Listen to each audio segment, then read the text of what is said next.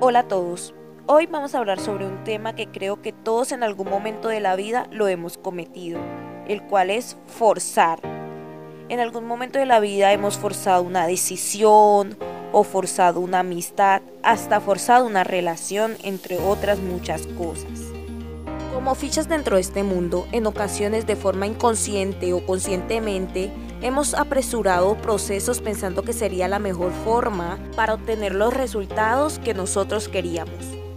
Apresurar el resultado o imponerlas no garantiza de que todo salga bien. Se los digo yo que por años de forzar los juegos he perdido a muchos compañeros.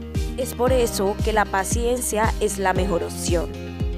Yo he vivido de primera mano situaciones poco agradables por apresurarme. Dentro del tablero, muchas veces se toman decisiones apresuradas por el poco tiempo con el que contamos. He visto caer una y mil veces a compañeros sin poder hacer nada, solo esperar el momento perfecto para poder actuar.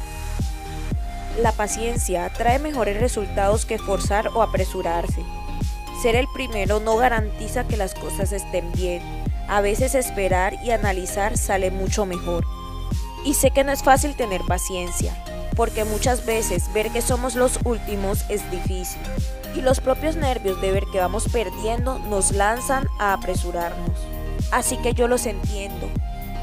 En mis juegos he tenido miles de oportunidades de acabar con muchas de las fichas de mis adversarios, pero toca además de ser pacientes, ser prudentes, analizar y ver el momento adecuado para poder actuar.